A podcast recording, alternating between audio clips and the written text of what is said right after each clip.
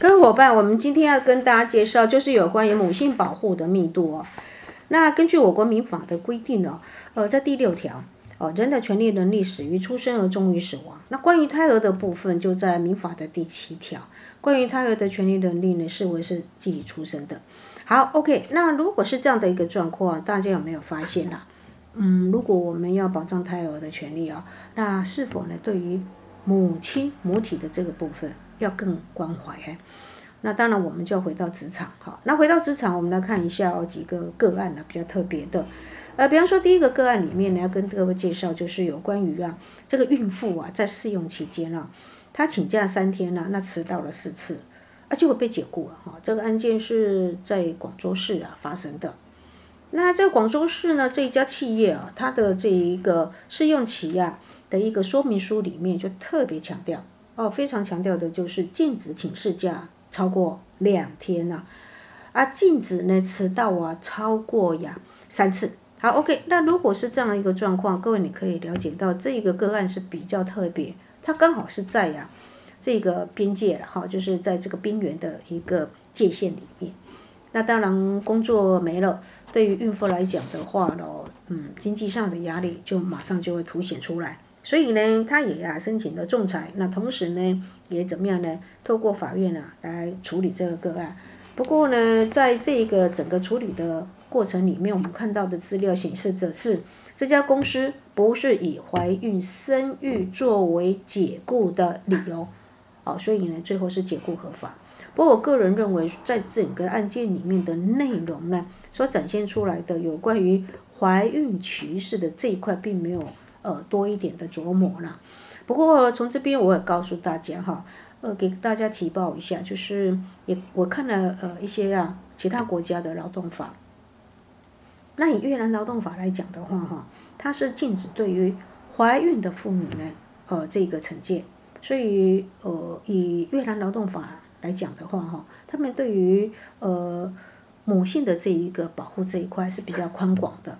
好，那我们回到台湾来看一下哈。那在台湾，我们也看到很多的劳资争议的案件是在呀这个母性保护的这个领域啊。例如呢，曾经就有一些企业，它对于啊试用期呀、试用期解雇孕妇，哈，解雇孕妇的一个劳资争议啊，好也有。那再者就是呃，有些啊孕妇，那么在职场上在请安胎假的当天就被支遣了。就被支遣。那另外就是我们国家高补考也曾经考了一个题目啊，他说那我们的这一个孕留职停薪的立法理由是什么？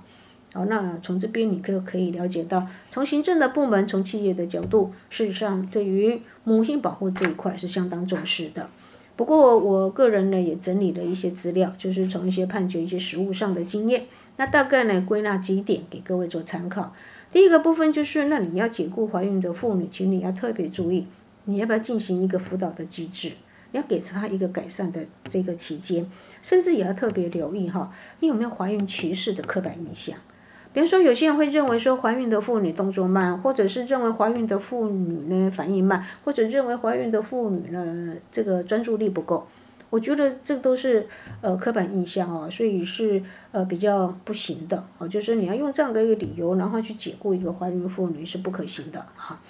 好，那再者就是我们二零二一年呢七月一号，那我们呢有一个呃这个法令上的一个修改，第一个呢就是呃产检假的部分，本来我们产检假是五天嘛，那这次呢增加了两天，所以总共是七天。那这是有薪假，哈，那有薪假的部分是不是多出了两天呢？那两天你就可以跟我们的这一个相关的单位啊来申请补助，申请补助。那另外就是孕婴津贴的部分，本来我们孕婴津贴呢是呃根据旧保法的规定啊，大概就是百分之六十了。那百分之六十呢，这一次呢有增加，好有增加这个百分之二十，所以总 total 数就变成百分之八十。那多出来的部分也是跟呃相关的。呃，单位主管机关呢来怎么样啊？申请好，那这其实这个地方哦，我是用很简略的呃这个重点是跟大家做介绍了。那我个人是有一个小小的看法，就是你申请的育婴留职停薪以后，你是不是要复职？那你要复职这一块呢，可能就要面临一些挑战哈。我们曾经碰过一个个案里面就是这样，呃，这个职业妇女呢，哦，怀孕嘛哈，然后呢生了小孩，生小孩以后，她就接着就申请了育婴留职停薪。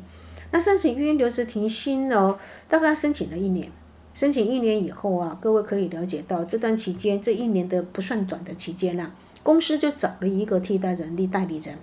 那这代理人他也知道他是代理这个呃这个育婴留职停薪的缺啊。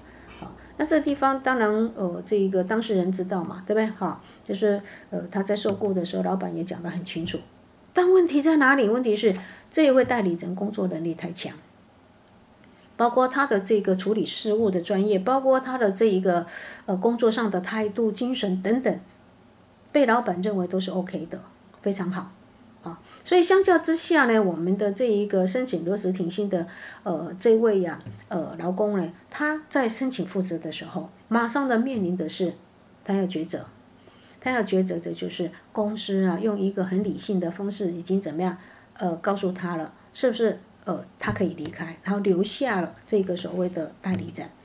那当然，这公司在这一个管理上的措施也做的相当的这个补偿了。所以最后呢，我们的这一个申请留职停薪的这位